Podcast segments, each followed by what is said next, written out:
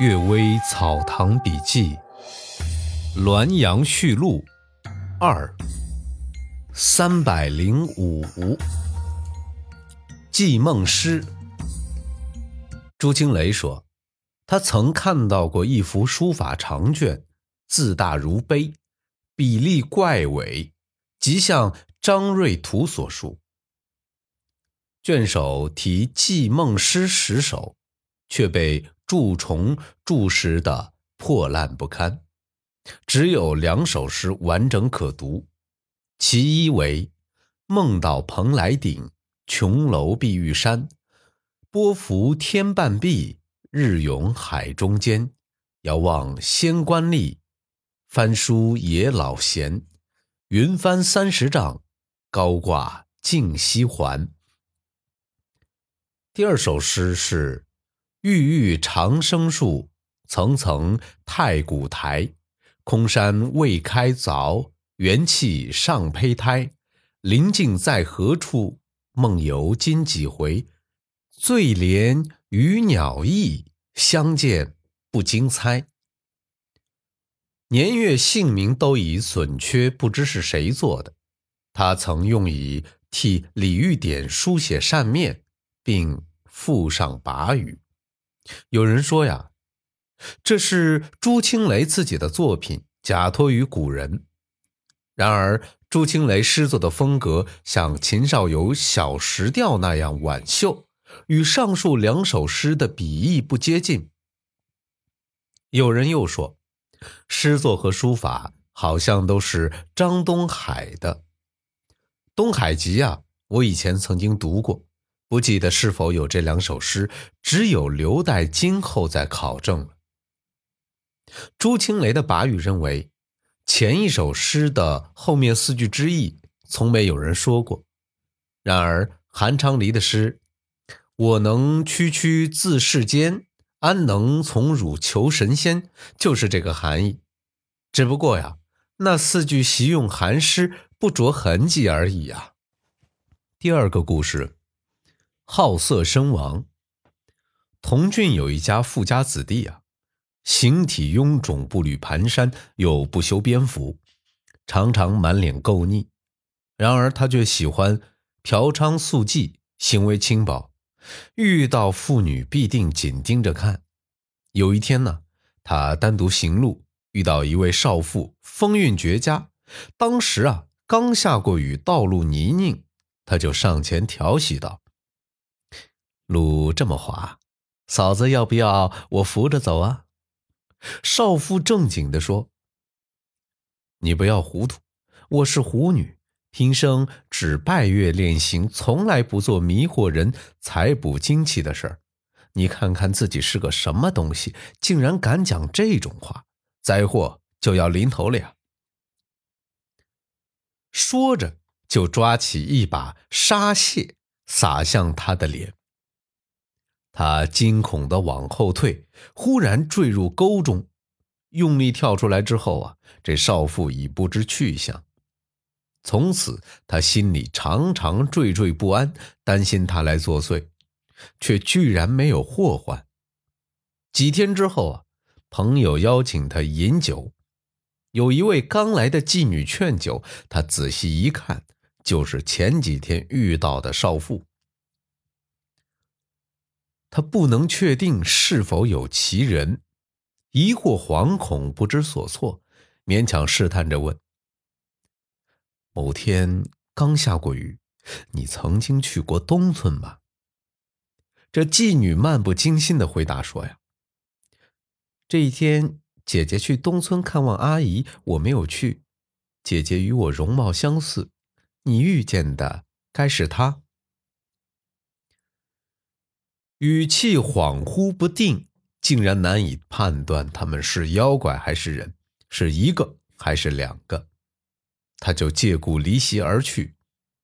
他离开之后啊，这妓女讲述这件事说呀：“当时我确实憎恶他的丑态，又担心他施行强暴，就以假话诓骗他，希望能求得解脱。”幸好他自己跌倒，我就躲到卖场柴堆后面去了。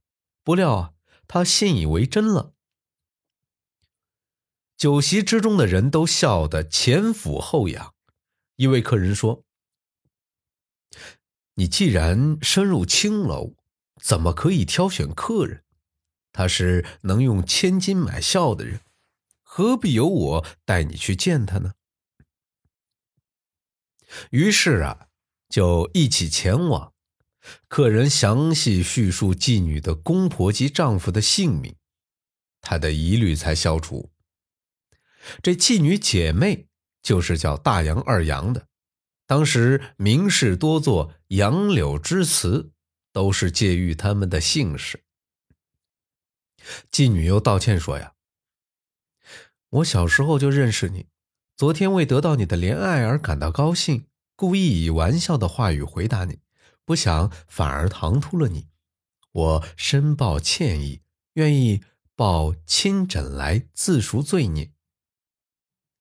这妓女的谈吐既高雅，又有说不尽的娇媚，他就被她的美色所迷惑，流连了好几夜。后来啊，又叫来这妓女的丈夫，按月付给夜宿的钱财。侠完亲昵一年多的时间。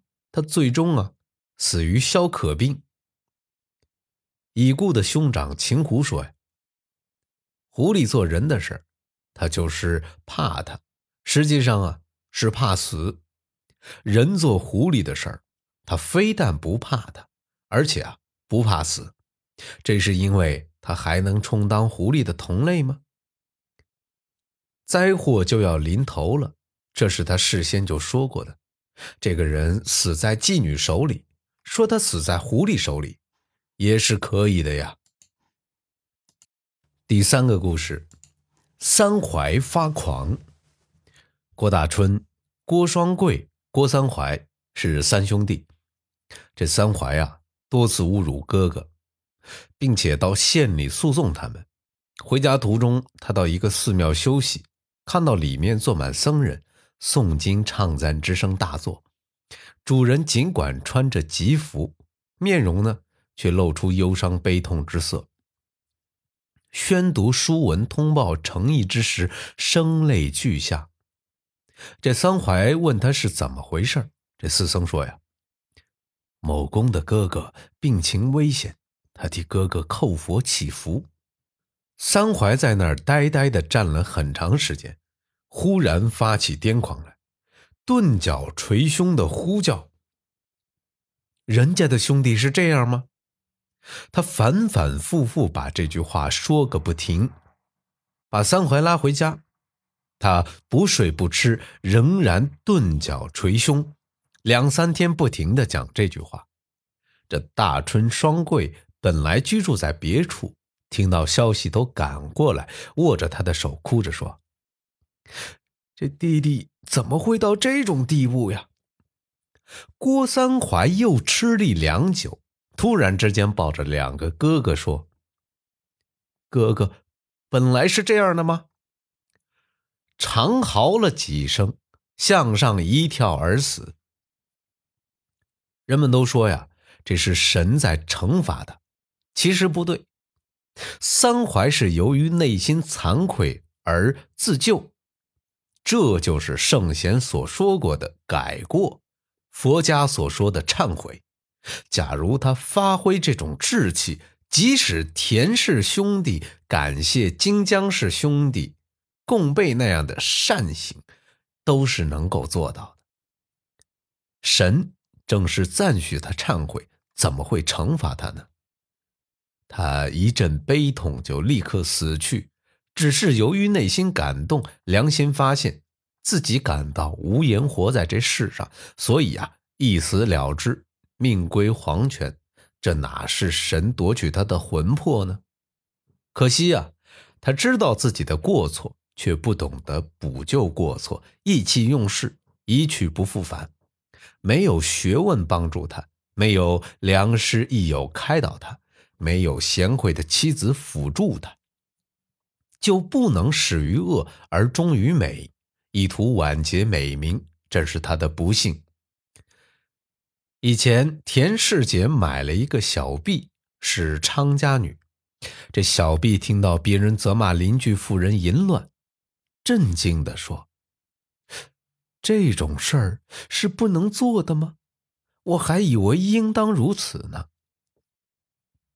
他后来出嫁为农家妻子，终身贞洁。